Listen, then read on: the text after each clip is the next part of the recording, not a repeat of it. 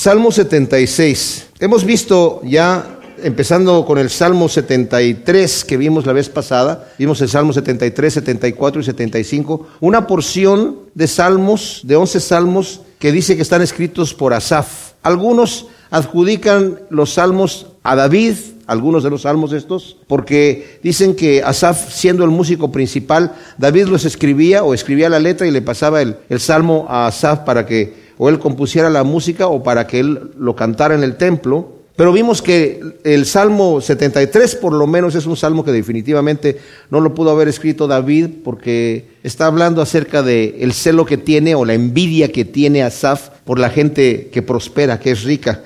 Y David era el hombre más rico de Israel siendo el rey de Israel, o sea que pero de cualquier manera vimos también que estos salmos, muchos de los comentaristas de los salmos que vamos a ver hoy se los adjudican todos a David.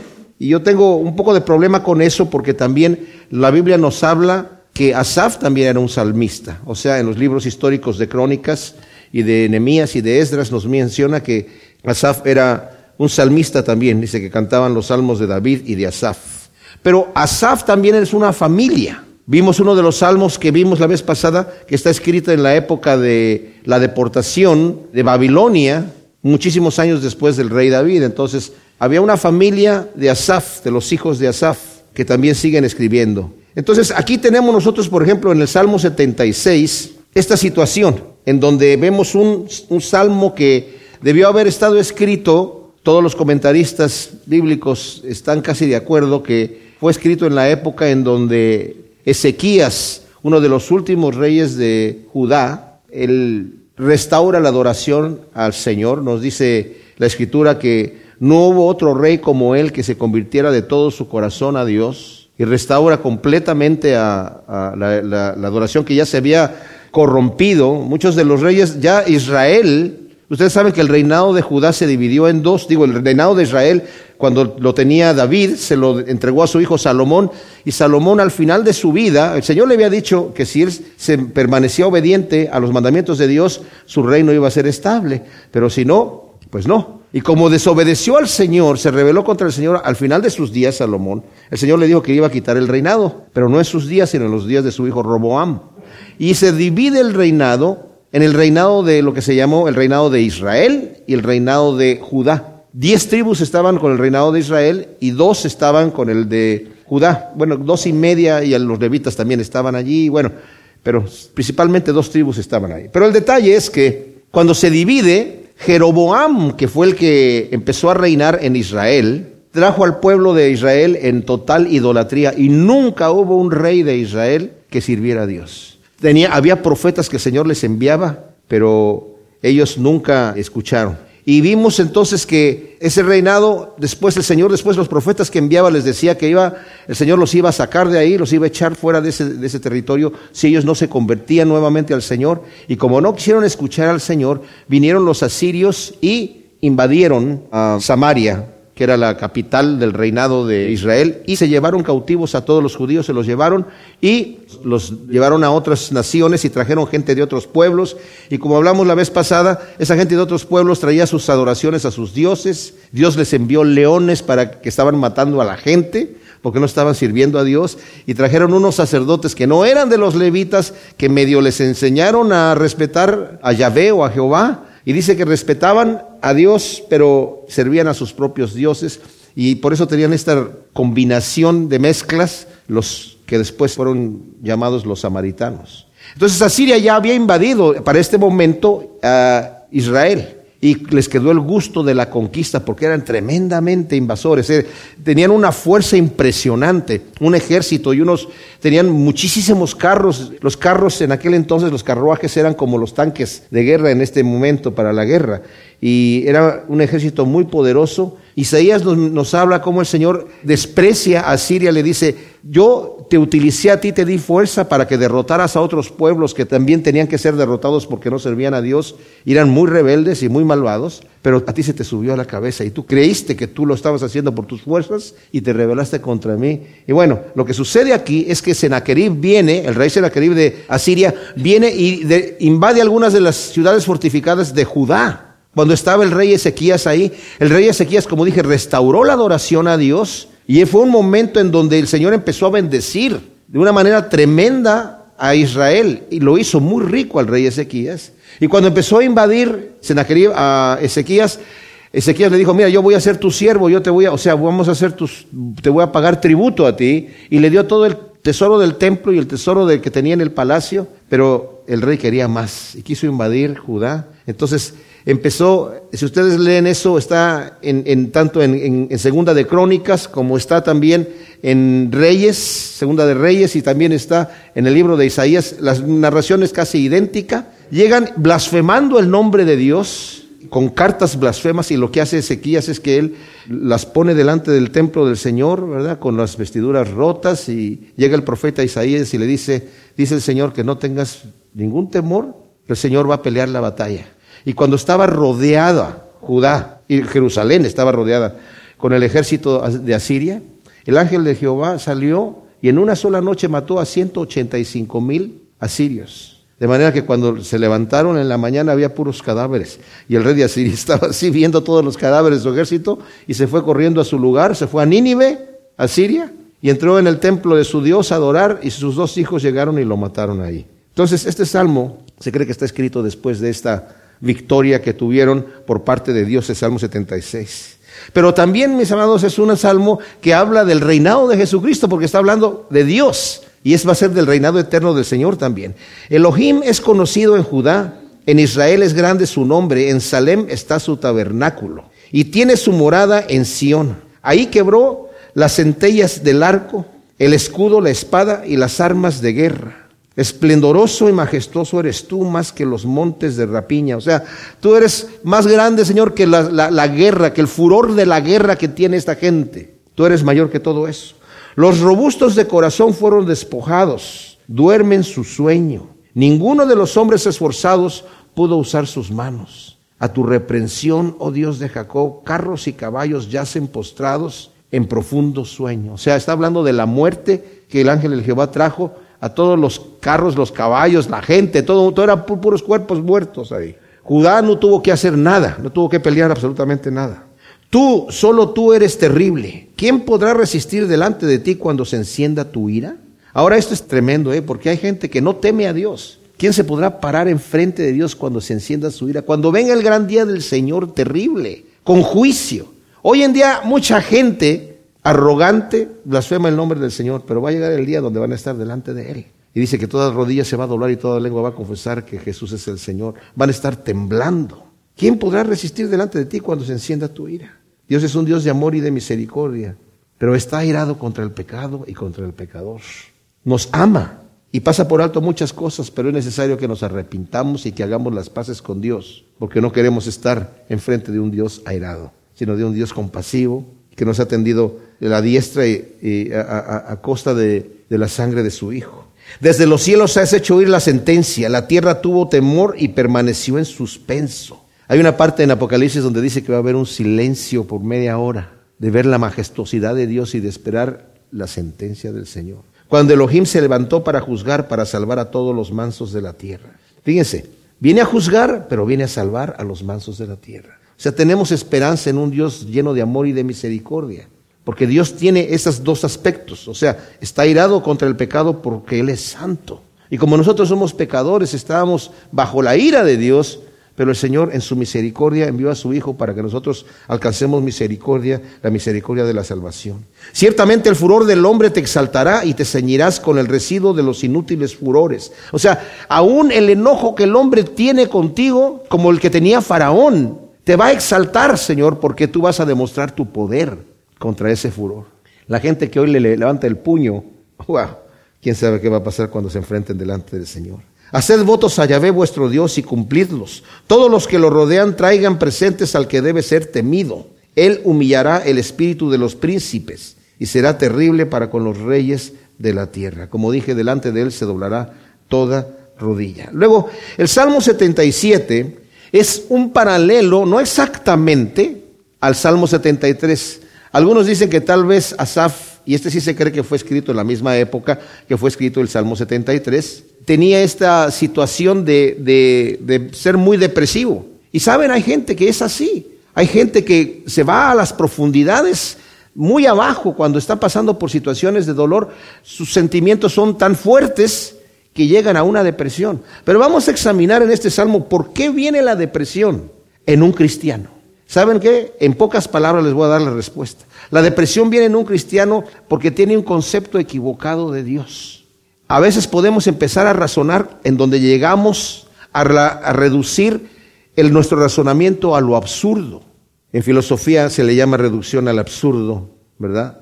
En donde empezamos a pensar las cosas equivocadamente, tratando de sacar una verdad que en realidad sacamos mentira y sacamos confusión.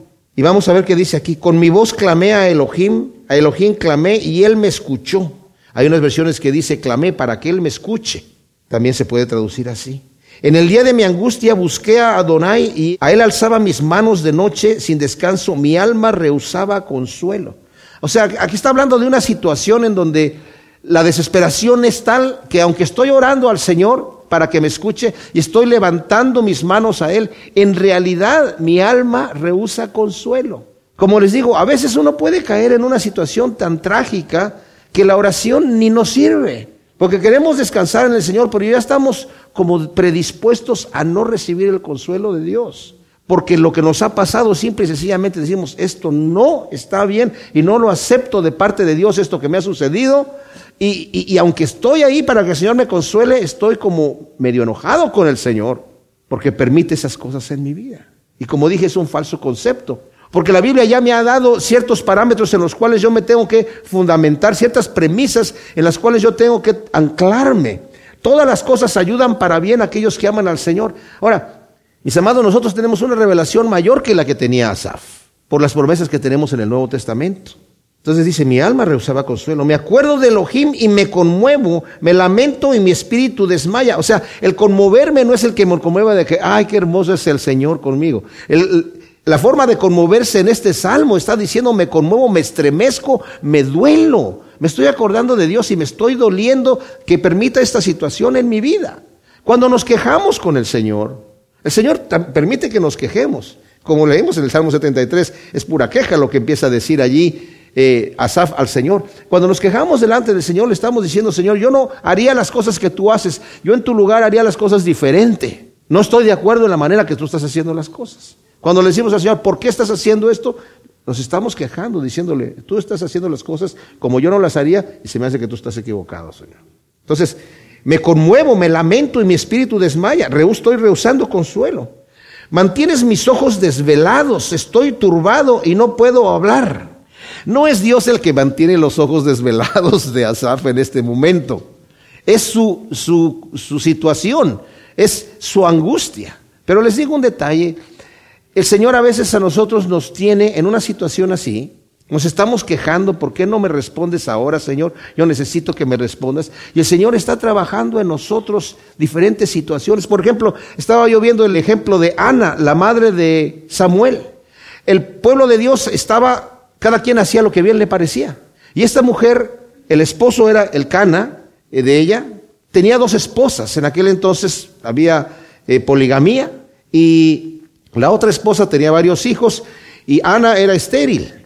Y como era estéril, la otra esposa le, hacía la vida de cuadritos porque en aquel entonces la mujer que no tenía hijos era como un cero a la izquierda. Era una, se consideraba maldita de Dios y maldita de la sociedad. Era terrible. Y ella le oraba al Señor y le pedía y le lloraba para que le diera un hijo y el Señor no le contestaba. El Señor estaba retrasando la oración, la petición de la oración. ¿Por qué? Porque quería llegar al corazón de Ana de tal manera en donde ella en un momento dado desesperada se fue al templo a orar mientras estaba eh, Elí el sacerdote, un sumo sacerdote que era un sumo sacerdote corrupto, la vio que estaba llorando ella y estaba orando pero sin enunciar palabras porque tenía tanto dolor que nada más movía los labios. Y cuando él la vio, le dijo, ya, deja tu borrachera, aléjate del vino, ¿qué te pasa? Le dijo, no, Señor, no, no, no estoy, no estoy ebria, no soy mujer malvada. Lo que pasa es que tengo tanto dolor y le estoy pidiendo al Señor y es por un, tengo mucho dolor por mi petición. Y el sumo sacerdote le dijo, ven paz, Dios te contestará tu oración. Y lo que estaba ahí orando le dijo, Señor, si tú me das un hijo, si tú me concedes esta petición que yo te he estado pidiendo por tanto tiempo y no me has contestado, yo te lo voy a entregar a ti, te lo voy a dedicar a ti. Y eso es lo que el Señor quería escuchar. Hasta ese punto quería llegar el Señor en donde esta mujer ya estaba dispuesta. Ahora sí te voy a responder la oración porque yo necesito un guía.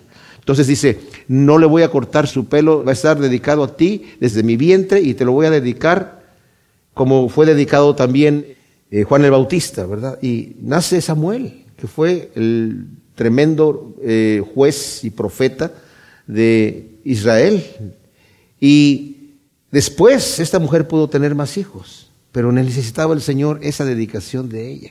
Y vemos varias oraciones así en la escritura no tenemos tiempo para verlas todas en donde el Señor utiliza esta situación para que nosotros ya en una forma diferente abramos la situación delante de Dios, nuestra queja, o que Señor, respóndeme ya no como yo te estoy pidiendo, sino como tú quieres. Y es ahí entonces donde el Señor dice, ahora sí, ¿estás lista o estás listo para recibir esta, esta respuesta?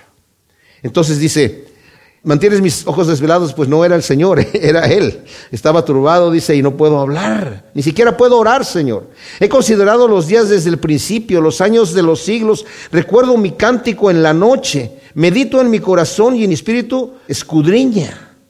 Y luego es aquí donde Él viene, Asaf, como dije, a reducirse a lo absurdo. Estoy meditando, ¿por qué Dios no me está respondiendo mi oración? ¿Por qué Dios me permite pasar por esta aflicción? ¿Por qué viene una cosa tras otra? Mire, tal vez nosotros no hemos sufrido como Job, pero a Job le vino un mal tras otro mal, tras otro mal, tras otro mal, porque Dios lo permitió. Y Dios lo permite, a veces. Él no nos da ninguna prueba que no podamos resistir, pero todas las pruebas tienen un propósito en nuestra vida. Muchas veces no vamos a entender el propósito hasta que estemos allá en el reino de los cielos y vamos a ver los frutos que el Señor desarrolló en nuestra vida virtudes que no pudieron haber sido de otra manera eh, efectuadas sin esas pruebas. Una ventanita tenemos ahora ya en el Nuevo Testamento en donde nos dice también allí, Pedro nos dice que nuestra fe tiene que ser probada como se refina el oro para que sea refinada. Santiago nos dice que nuestra fe tiene que ser probada para producir paciencia, para producir perseverancia, constancia, para hacernos maduros. Pablo también dice que las pruebas y las aflicciones nos vienen para esa misma razón. Entonces aquí él va a empezar como no, no entiende por qué Dios está haciendo estas cosas, empieza a hablar de lo, a lo absurdo y dice el versículo 7, desechará a Adonai para siempre y no volverá más a amar. ¿Cómo? Esa es una pregunta retórica, ¿verdad? Y las, las respuestas que le queremos dar a todas estas cosas van a ser, por supuesto, que no. ¿A poco va a desechar el Señor para siempre y no va a volver a amar? Cuando la Biblia dice que Dios es el mismo ayer, hoy y por los siglos. ¿Se ha agotado por completo su compasión? Por supuesto que no. ¿Se ha extinguido para siempre su promesa? O sea, las promesas de Dios, ¿qué pasó con ellas? ¿Ya no van, las va a cumplir? Dice el Señor, el cielo y la tierra pasarán, pero mis palabras no pasarán.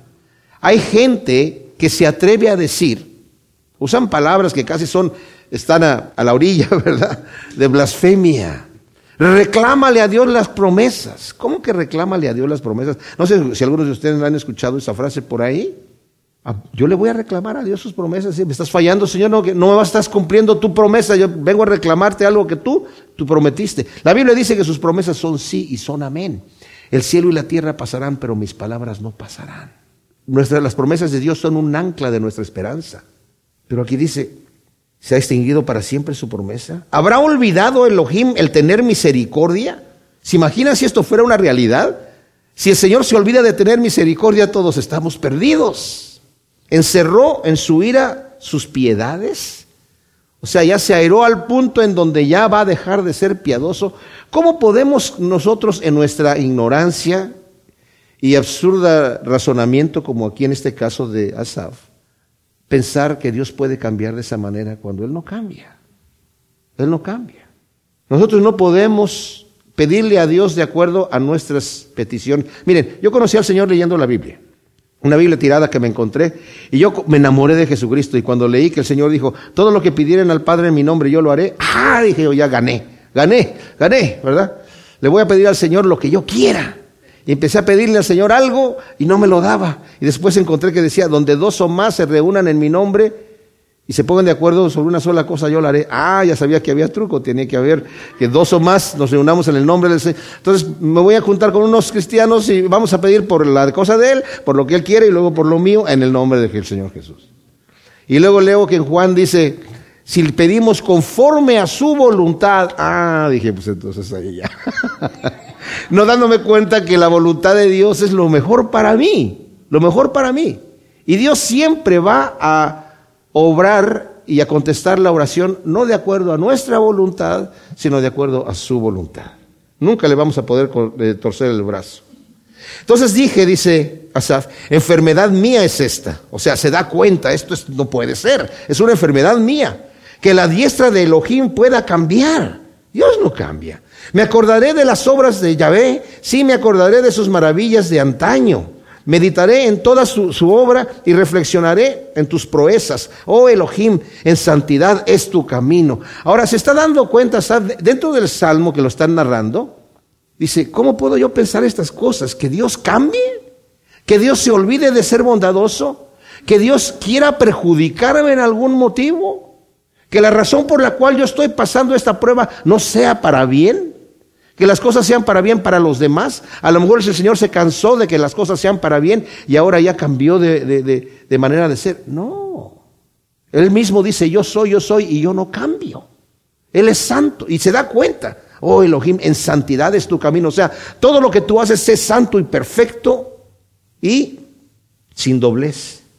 ¿Qué Dios es tan grande como Elohim? Tú eres el Dios que obra maravillas. Hiciste notorio en los pueblos tu poder. Con tu brazo redimiste a tu pueblo, a los hijos de Jacob y de José. Y aquí va a empezar Asaf a recordar algunas de las proezas que Dios ha hecho en el pasado, dándose cuenta que el brazo de Dios es poderoso y es bondadoso. Y mis amados, a nosotros nos ayuda que cuando estamos en situaciones así como la que estaba Asaf, y estamos pasando por tragedias así, nos acordemos de los beneficios que hemos recibido de Dios anteriores. Pero no para que digamos, y ya Señor, ya, se, ya no va a ser así. Ahora, ¿se va a olvidar de ser misericordioso como era conmigo antes y de ser bondadoso como era conmigo antes? No, esa es enfermedad mía, porque Él no cambia. Él es santo. Y por algún motivo estoy pasando lo que estoy pasando. Y cuando eso sucede, nuestro, como le pasa aquí a Asaf, descansa en el Señor. Entonces ahora sí ya puede cerrar los ojos en la noche. Entonces ya no está ahí, Señor, tú me mantienes despierto. No soy yo, eres tú te estás manteniendo despierto solo porque no estás confiando en las promesas de Dios. Entonces él empieza a hacer memoria. Te vieron las aguas, oh Elohim, las aguas te vieron y temieron. Los abismos también se estremecieron. Las nubes derramaron torrentes de aguas. Los nubarrones dieron su voz. Tus saetas, o sea, los relámpagos, salieron disparadas. La voz de tu trueno estaba en el torbellino y tus relámpagos alumbraron el mundo. Se estremeció y tembló la tierra. Abriste tu camino en el mar, tus sendas en las aguas caudalosas y tus pisadas no dejaron rastro. Como rebaño guiaste a tu pueblo por mano de Moisés y Aarón. O sea, Asaf recuerda, tú hiciste bien a tu pueblo, lo trajiste de allá. Eso es en donde yo me voy a afirmar para recordar las cosas que Dios ha hecho.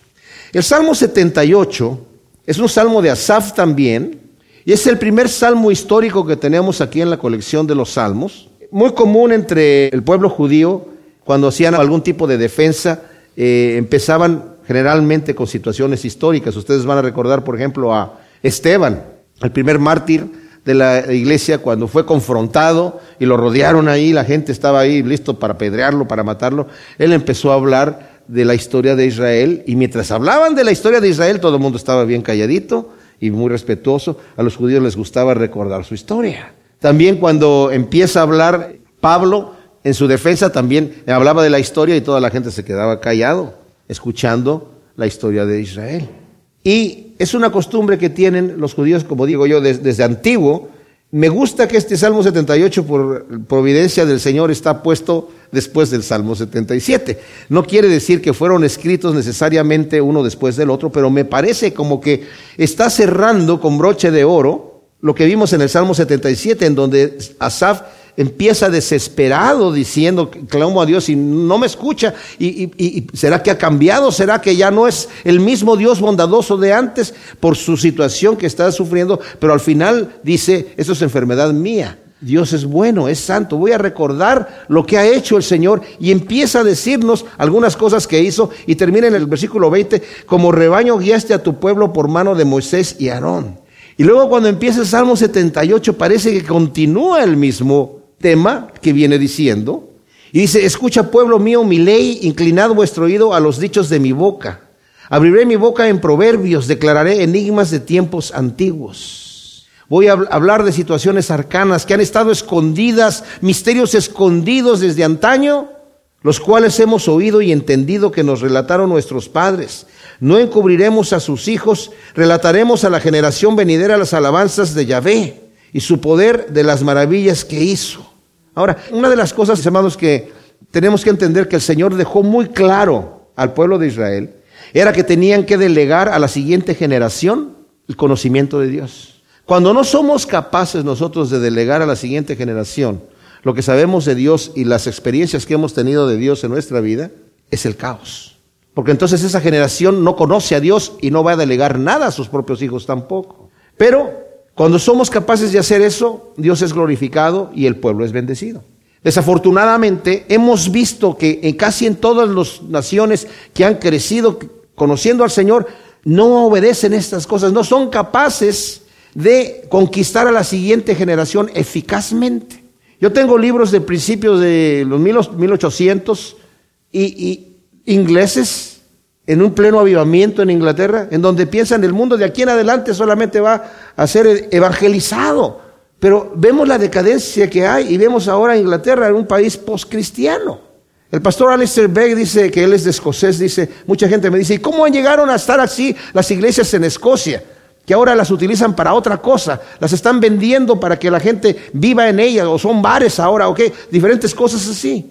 ¿Cómo llegaron a, a enfriarse? Y dice, yo les digo, Aquí en Estados Unidos, espérense un poquito, porque van exactamente siguiendo los mismos pasos que siguieron los ingleses y los escoceses y los alemanes y todos los europeos en donde estuvo, los holandeses, donde estuvo el Evangelio en una forma tremenda y ahora son naciones postcristianas.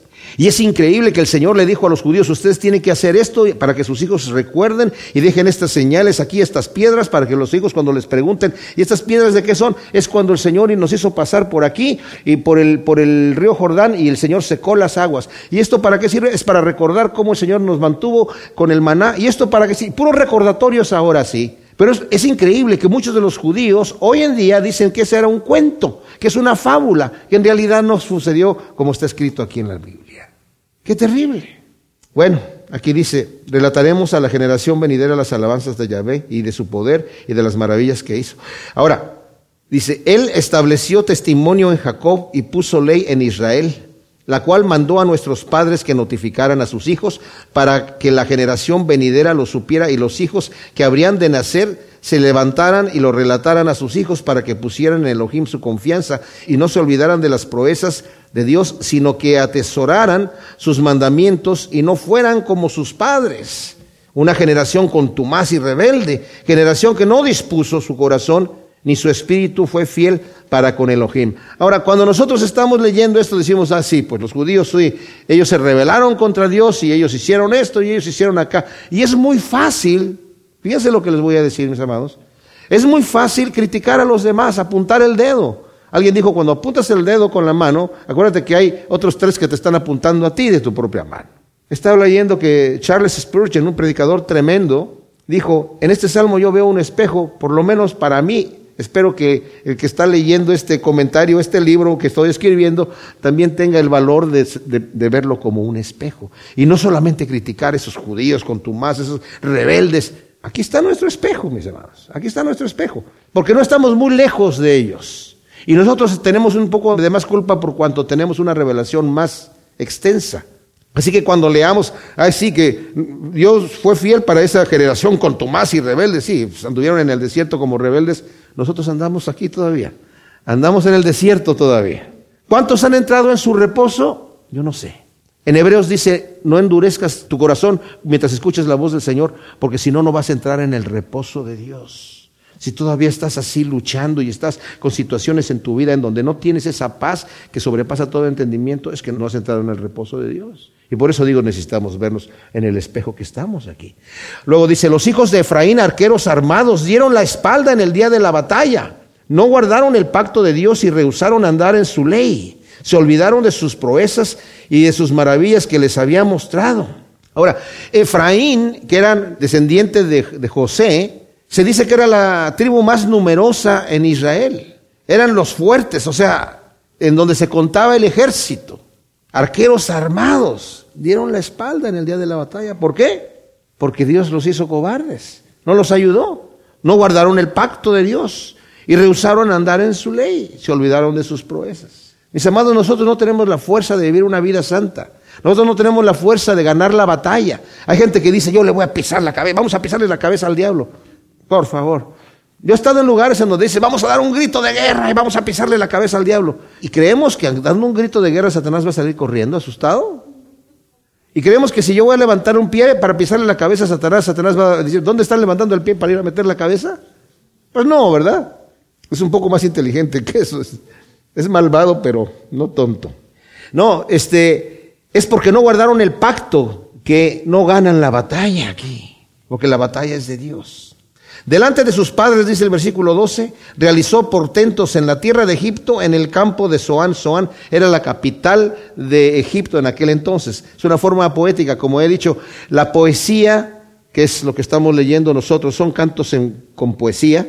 La poesía hebrea, no, no, el arte no está en rima y en métrica, sino está en, en que las ideas las repiten con diferentes palabras o hacen contrastes, ¿verdad? Dividió el mar y los hizo pasar, detuvo las aguas como en un montón. Y aquí la palabra significa como en un muro, verticales, literalmente. De día los guiaba con nube con resplandor de fuego en la noche. Hendió las peñas del desierto y les dio a beber raudales sin medida. Hizo brotar arroyos de la peña y descender las aguas como ríos. Pero ellos pecaron contra él, se rebelaron contra el león en el desierto. Ahora, nosotros podemos decir, bueno, si yo hubiera estado allí y yo hubiera pasado por el mar, con, o sea, viendo las, las, paredes de agua por aquí y el otro de allá, y luego viera yo que está, no tenemos agua y de repente llega Moisés y le pega la peña y no sale un chorrito de agua, sino sale un río de tal magnitud que era para que nos dieran a beber a todos nosotros y a nuestros ganados. Oye, pues, definitivamente. Y después de haber visto las plagas en Egipto, no, pues yo ahí me postro y, y, cómo voy a dudar, cómo me voy a, revelar y cómo voy a pecar contra Dios como ellos dice aquí y pecaron. Pero ellos pecaron, dice el versículo 17. O sea, el Señor les muestra las proezas, pero ellos pecaron y se rebelaron contra el león en el desierto. Mis amados, nosotros estamos leyendo la Biblia. Yo les digo que si realmente somos cristianos, creemos que esto es verdad. O sea, ya tenemos la ventaja que ellos tuvieron, aunque no nos tuvimos ahí, pero sabemos que es verdad. Y además tenemos la revelación del Nuevo Testamento, que sabemos que Dios envió a su Hijo amado para que todo aquel que en él cree no se pierda, sino que tenga vida eterna. Y tenemos la revelación, como dije también, de las cartas de los apóstoles. Tenemos mucho más conocimiento que ellos. Y también pecamos. Estamos, si no como ellos, estamos peor que ellos. Pero por eso digo, me gustó mucho que Spurgeon dice, este es nuestro espejo. Vamos a vernos las caras aquí. Y no, no apuntar tanto.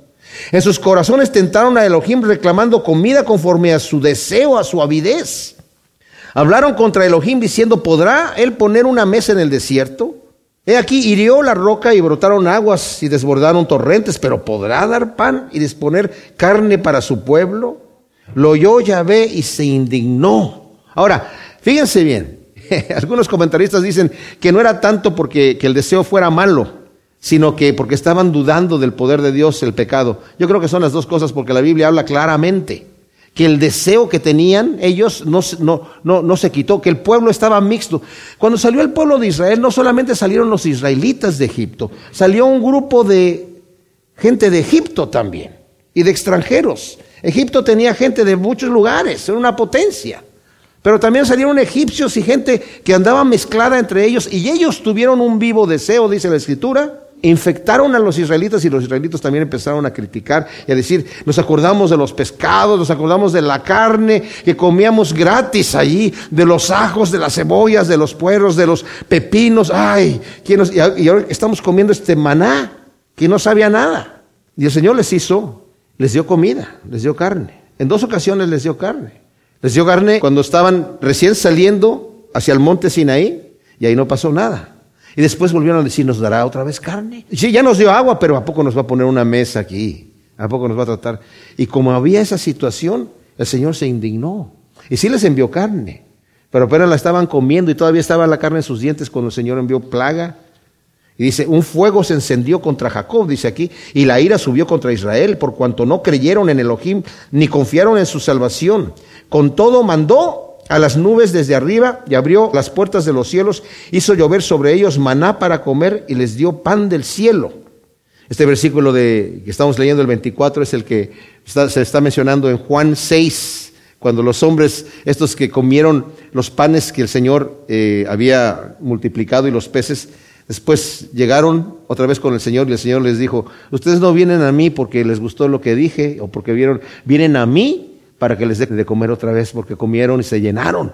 Señor, pero queremos ver señal de ti. Moisés les dio a nuestros padres maná del cielo. ¿Y tú qué podrás hacer? O sea, ya había hecho la señal y le estaba pidiendo que le volviera a dar pan. Y le dicen al Señor, porque en la escritura dice, pan del cielo les dio a comer, y se están refiriendo a este versículo. El Señor les dijo, ¿quieren pan? Yo soy el pan de vida.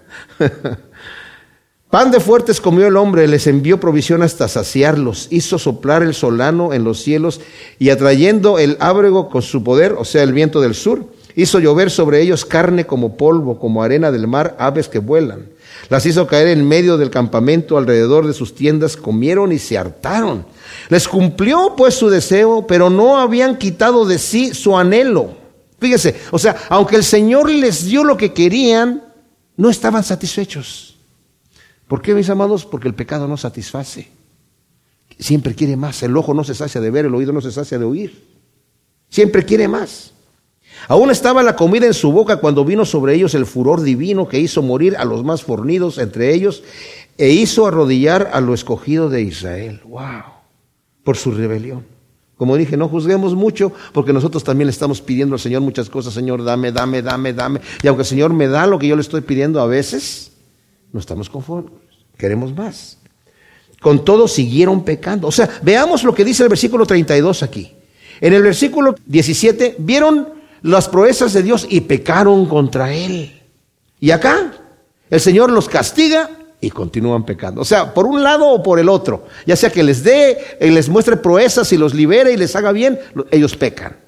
Pero cuando los castiga, continúan pecando también y no dieron crédito a sus maravillas. Por tanto, consumió sus días en vanidad y sus años en disgustos. Cuando los hacía morir, entonces lo buscaban, se arrepentían y, a él, o sea, e, e, él es una contracción de Elohim, solicitaban. Se acordaban que Elohim era su roca, él, el león o el Dios altísimo, su redentor. O sea, cuando los castigaba y cuando les iba mal, la gente decía, Diosito Santo, ayúdame, ayúdame, ayúdame. ¿Verdad? Así, ayúdame, ayúdame en ese momento. Lo lisonjeaban con su boca. Ay, tú eres el más lindo de los Ay, tú eres Señor, sí. Pero con su lengua le mentían. ¿Por qué? Pues sus corazones no eran rectos para con él, ni eran fieles en su pacto. O sea, Dios tiene toda la razón en este momento que nos está diciendo aquí esto el salmista, de rechazar al pueblo diciendo, ustedes son hipócritas, ustedes me van a lisonjear a mí, los magnates de hoy en día les gusten que los elogien sabiendo que ellos no son dignos del elogio, no les importan. Les gustan los aplausos, aunque saben que no son dignos de los aplausos.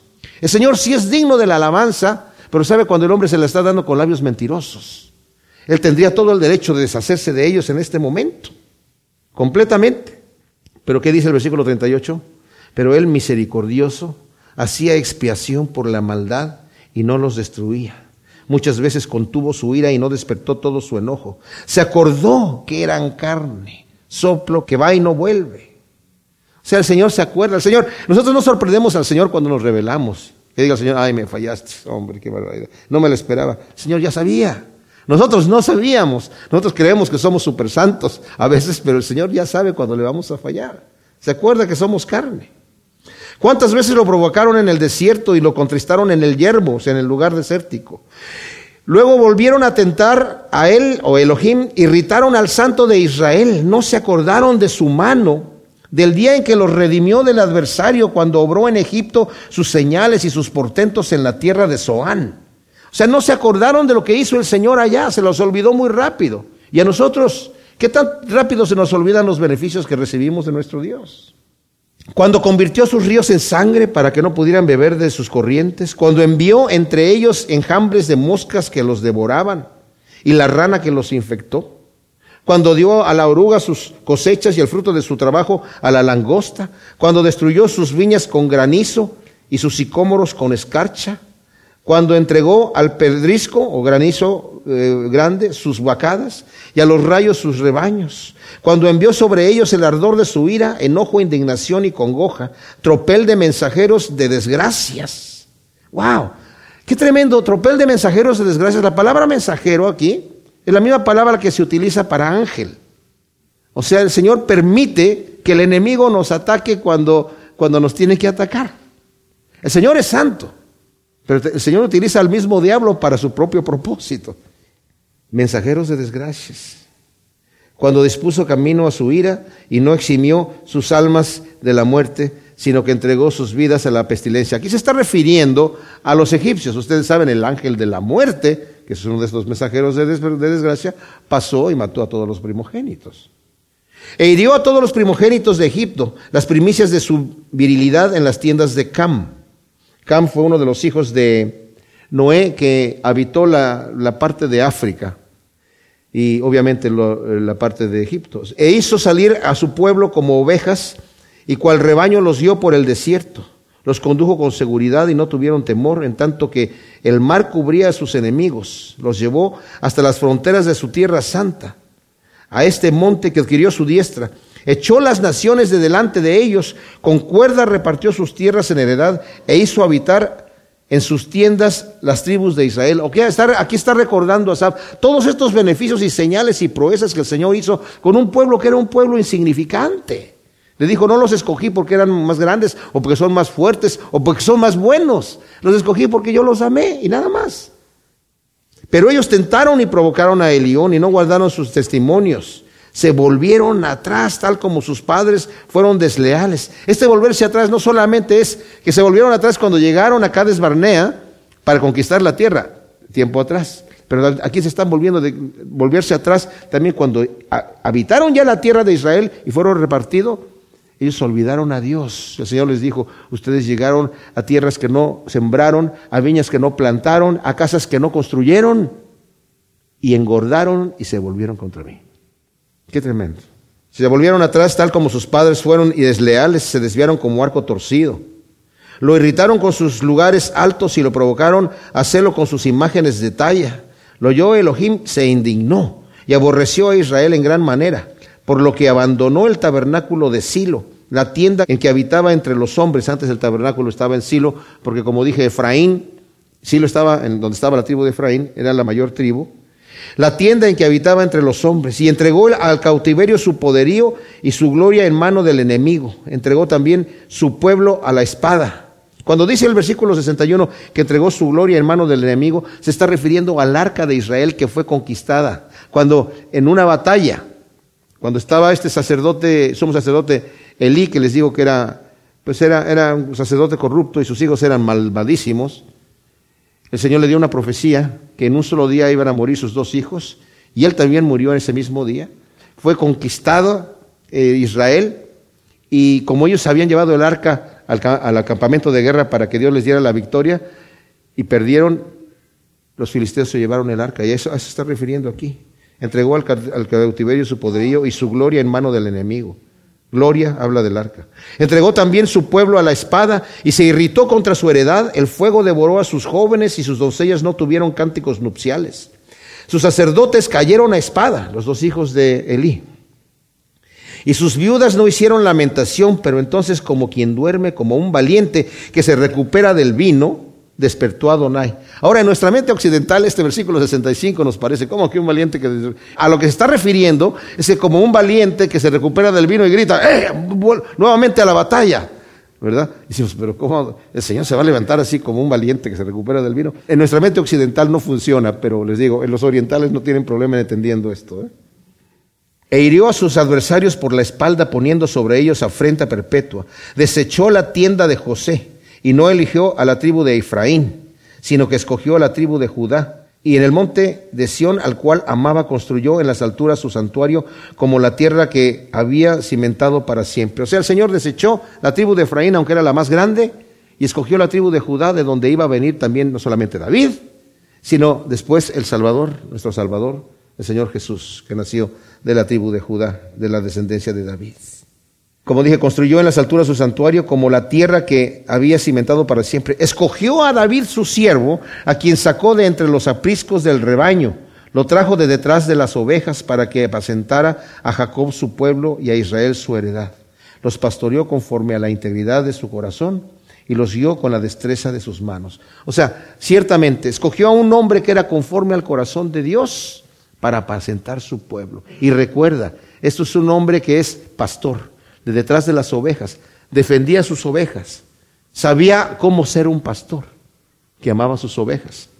Vamos a ver eh, el domingo, cuando el Señor habla del buen pastor, dice, el buen pastor da su vida por las ovejas, el asalariado no. Bueno, David daba su vida por las ovejas, él exponía su vida por las ovejas, la exponía. Y dijo, Señor, este me sirve porque necesito un pastor así que gobierne y apaciente mi pueblo, conforme a mi corazón. Gracias, Señor, te damos por tu palabra. Qué hermoso es cuando vemos, Señor, el poder que tú tienes, Señor, y las grandes cosas que tú haces por tu pueblo y por aquellos con quienes has hecho pacto. Y ahora nos has escogido a nosotros, Señor, como pueblo tuyo. Qué bendición y qué privilegio. Ayúdanos, Señor, a serte fieles y a meditar en este salmo, verlo como un espejo para prevenirnos de nuestras rebeldías, Señor, y de nuestro pecado. En el nombre de Cristo Jesús te lo pedimos. Amén.